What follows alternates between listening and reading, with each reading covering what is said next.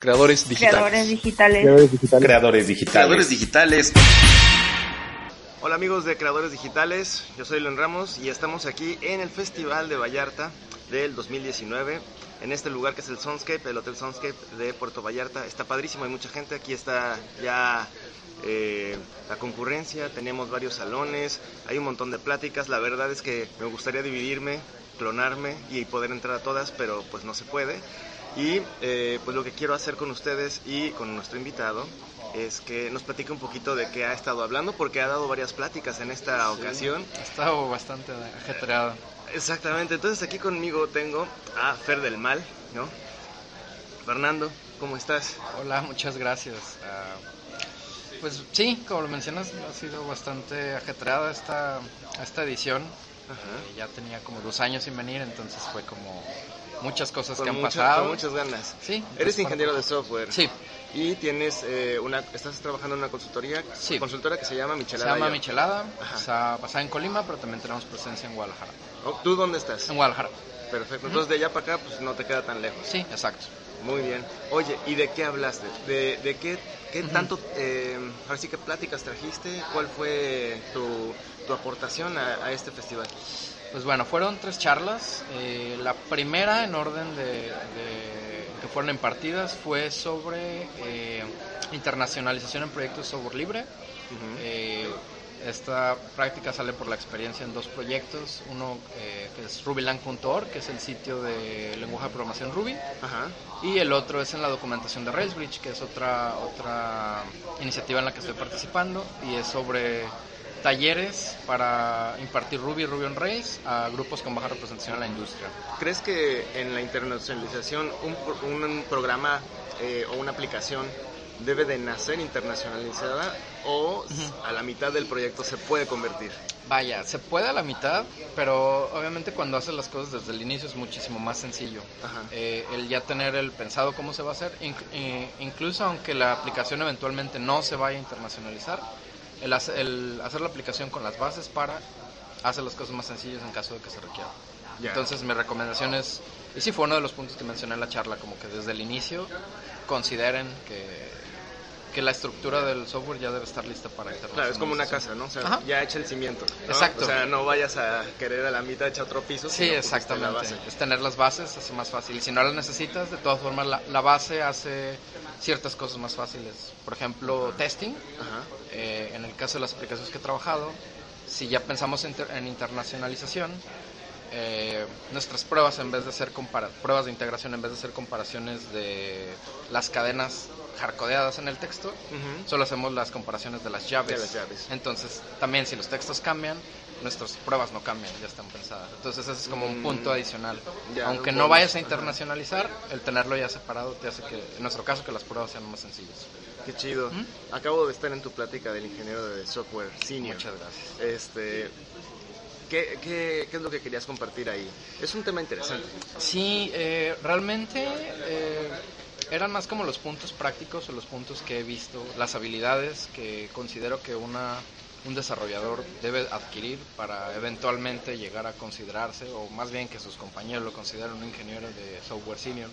Eso es muy variante entre empresas, obviamente hay empresas donde los títulos cambian, pero era más como a nivel general, ¿no? O sea, ¿qué son las cosas que necesitarías tener para dar un paso más eh, en tu carrera como desarrollador? Ya.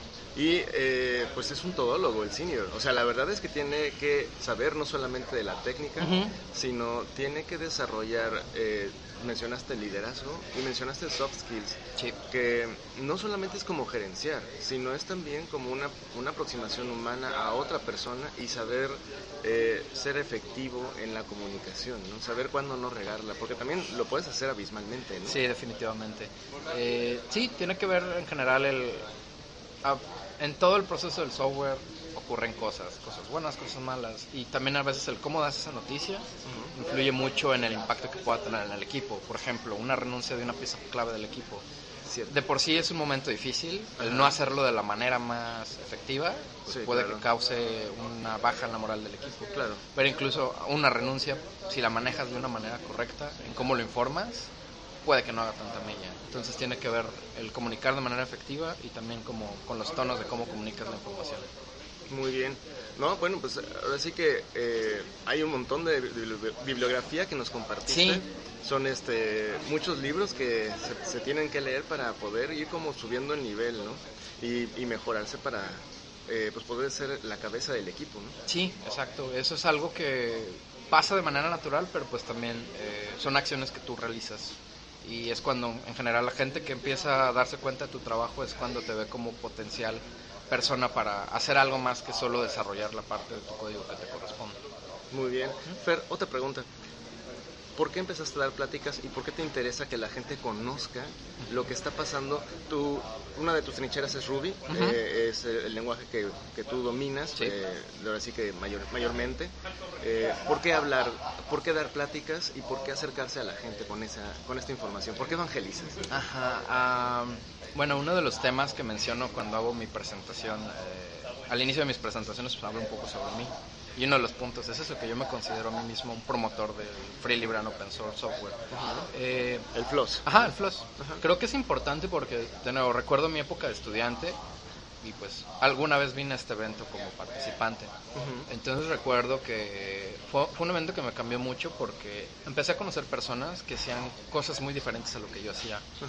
eh, yo cuando estaba estudiando en la universidad pues solo tenía como el tenía como la noción de que acabando solo podía tener, no sé, ciertos trabajos en ciertos lenguajes. Ok.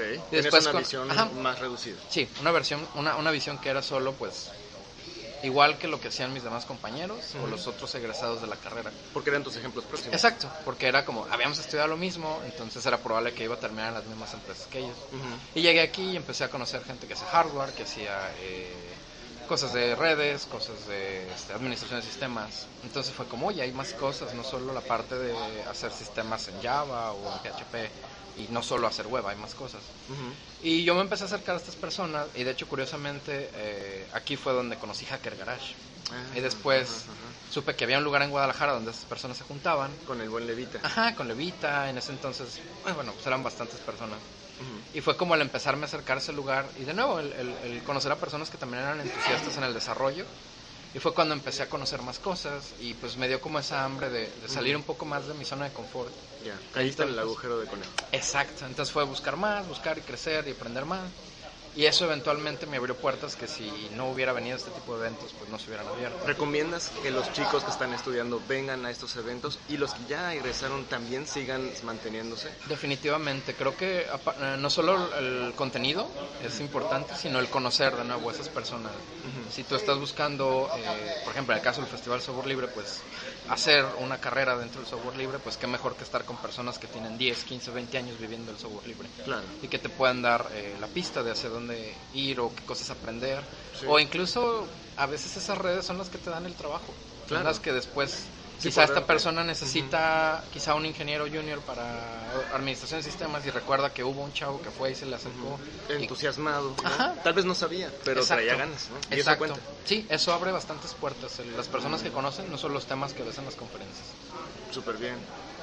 Te agradezco mucho tu tiempo, te agradezco que nos compartas un poquito de, de, lo, que, de lo que traes. Uh -huh. Algo que quieras compartir a los amigos de creadores digitales que no pudieron venir, pero que seguramente están interesados en el evento. Pues bueno, si están interesados en las charlas, eh, suelo compartir las presentaciones en mi cuenta de Twitter, arroba Y, eh, ¿qué más? Pues esperamos verlos el próximo año por acá. Muy bien estamos, bueno, estoy, uh -huh. así que por, por, parte de creadores digitales a nuestros entrevistados Perfecto. estamos regalando un tuxito. Entonces, ahí está. Este, si ustedes quieren un tuxito, los estamos vendiendo en línea. Igual si, si, lo, si lo quieren, unos pesillos por ahí. Chequen la tienda. Este, exactamente. Y, eh, Fed, muchas gracias. No, muchas gracias. Sigas disfrutando del evento. Hasta luego. Creadores digitales. Creadores digitales. Creadores digitales. Creadores digitales. Creadores digitales.